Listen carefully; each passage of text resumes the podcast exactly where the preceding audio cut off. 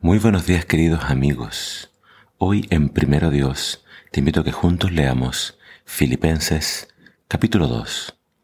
Dice así la palabra de Dios. Así que si se sienten animados al estar unidos a Cristo, si sienten algún consuelo en su amor, si todos tienen el mismo espíritu, si tienen algún afecto verdadero, llénenme de alegría, poniéndose de acuerdo unos con otros, amándose entre ustedes y estando unidos en alma y pensamiento. No hagan nada por egoísmo o vanidad, más bien hagan todo con humildad, considerando a los demás como mejores que ustedes mismos. Cada uno debe buscar no solo su propio bien, sino también el bien de los demás. La actitud de ustedes debe ser como la de Cristo Jesús.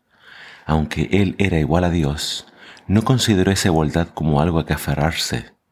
Al contrario, por su propia voluntad se rebajó, tomó la naturaleza de esclavo y de esa manera se hizo semejante a los hombres. Al hacerse hombre, se humilló a sí mismo y se hizo obediente hasta la muerte y muerte de cruz. Por eso Dios lo engrandeció al máximo y le dio un nombre que está por encima de todos los nombres, para que ante el nombre de Jesús todos se arrodillen, tanto en el cielo como en la tierra y debajo de la tierra y para que toda lengua confiese que Jesucristo es Señor, para que le den la gloria a Dios Padre. Queridos hermanos, ustedes siempre me han obedecido, no solo cuando estuve con ustedes, sino también ahora que ya no estoy. Lleven a cabo su salvación con temor y temblor, porque es Dios el que les da a ustedes el deseo de cumplir su voluntad y de, y de que la lleven a cabo. Háganlo todo sin quejarse ni pelearse para que nadie pueda reprocharles nada y sean hijos de Dios sin culpa en medio de gente mala y perversa. Entre esa gente ustedes brillan como estrellas en el firmamento. No se aparten nunca de la palabra de vida. De esa manera cuando Cristo vuelva me sentiré satisfecho de no haber corrido ni trabajado en vano. Y aunque mi vida sea sacrificada como una ofrenda y servicio que proceden de su fe, me alegro y comparto con todos ustedes mi alegría Ustedes también alegrense y compartan conmigo su alegría. En esta carta a los filipenses, Pablo presenta uno de los himnos más hermosos del Nuevo Testamento, un himno centrado netamente en lo que Cristo hizo. Y Pablo presenta lo que Cristo ha hecho para darnos ese ejemplo, para que esa sea nuestra actitud y nuestra forma de comportarnos en la iglesia. Pablo está llamando a los filipenses a la unidad. Los llama también a la humildad y a dejar de lado todo lo que pueda romper la unidad de la iglesia. Él, por ejemplo, les dice no sean egoístas, no, no solamente piensen en sí mismos, también piensen en los demás. Él les dice también consideren a los demás como más importantes que ustedes, eh, superiores, y eso no es fácil. Se requiere mucha humildad para considerar a otros como superiores. Entonces, Pablo les invita a tener una mente, un corazón, un espíritu, a que estén realmente unidos.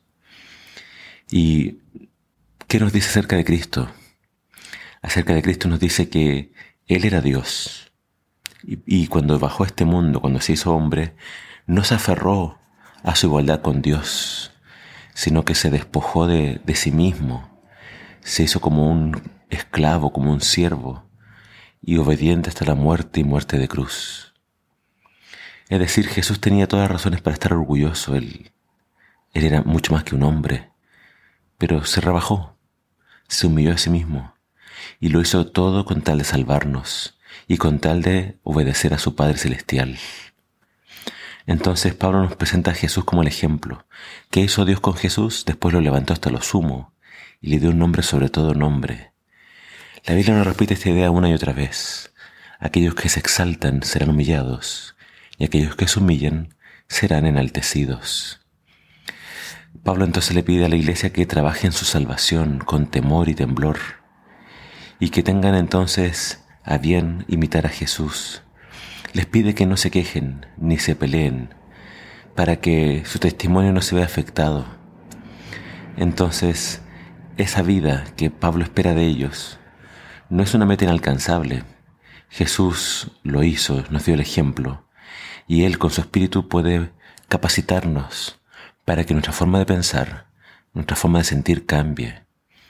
Si tú sientes que no puedes con tu carácter, si tú sientes que te traicionan tus pensamientos, tus actitudes, entonces pídele a Dios que te cambie por el poder de su Espíritu Santo. Si Cristo es nuestro Señor, si Cristo es nuestro Salvador, entonces acudamos a Él para que haga el cambio completo en nosotros. Que el Señor nos ayude entonces a imitar a Jesús, a ser humildes y a siempre procurar la unidad dentro de la iglesia. Que el Señor te bendiga.